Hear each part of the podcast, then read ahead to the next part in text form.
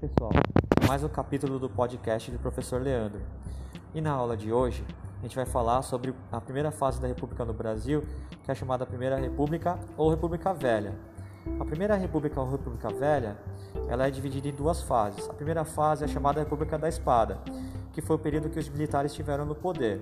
O primeiro presidente que vai assumir logo após o golpe militar de 1889 é o Marechal Deodoro da Fonseca e vai ter o seu governo marcado pela sua tendência à centralização do poder, uma contradição ao ideal federalista da República.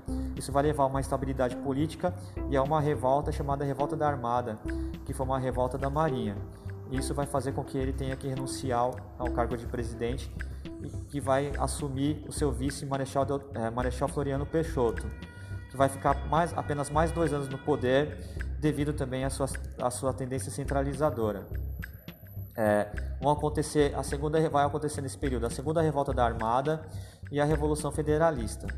É, essa tendência à centralização do poder, uma contradição na, ao ideal da República, vai fazer com que esse período seja bastante curto, durando apenas quatro anos. Logo após, se inicia no Brasil o período chamado República das Oligarquias, que é o período em que vai entrar no poder as chamadas oligarquias rurais ou os grandes fazendeiros, principalmente os fazendeiros produtores de café, que no período era o principal produto de exportação do Brasil.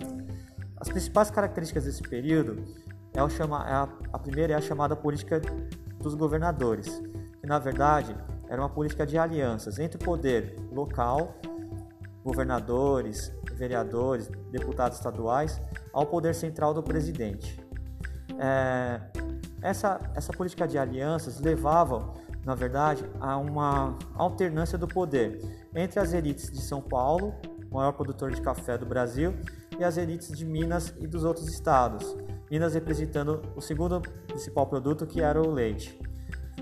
Daí deu-se nome também de, desse período de República do Café com Leite, porque ora nós tínhamos o presidente paulista representando o café e ora a gente tinha um presidente mineiro representando o leite.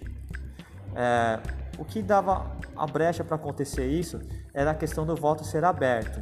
Lembrando que nesse período da história é, é onde vai ser criada a primeira Constituição da República, que é a Constituição de 1891. Nela foi estabelecido o voto aberto. É, como eles sabiam, os políticos sabiam em quem votava em quem, isso havia preceito para uma manipulação do voto. Então você podia trocar o voto, por exemplo, alguns favores, um salário, um emprego, um dinheiro, uma cesta básica, ou então até o uso da violência. Se você não votar em mim, eu vou lá e mato você e a sua família. Eram coisas que aconteciam nesse período. É, esse tipo de voto era chamado voto do cabresto, porque era uma forma de manipular o voto do eleitor. É, o voto ser aberto, ele abria brecha para que essas coisas aconteciam. É por isso que outra característica desse período é chamada política dos coronéis. Esses grandes fazendeiros, que eram chamados coronéis, eles controlavam a política usando é, a manipulação do voto e essa política de alianças entre os poderes, né? sempre defendendo os interesses desses grandes fazendeiros.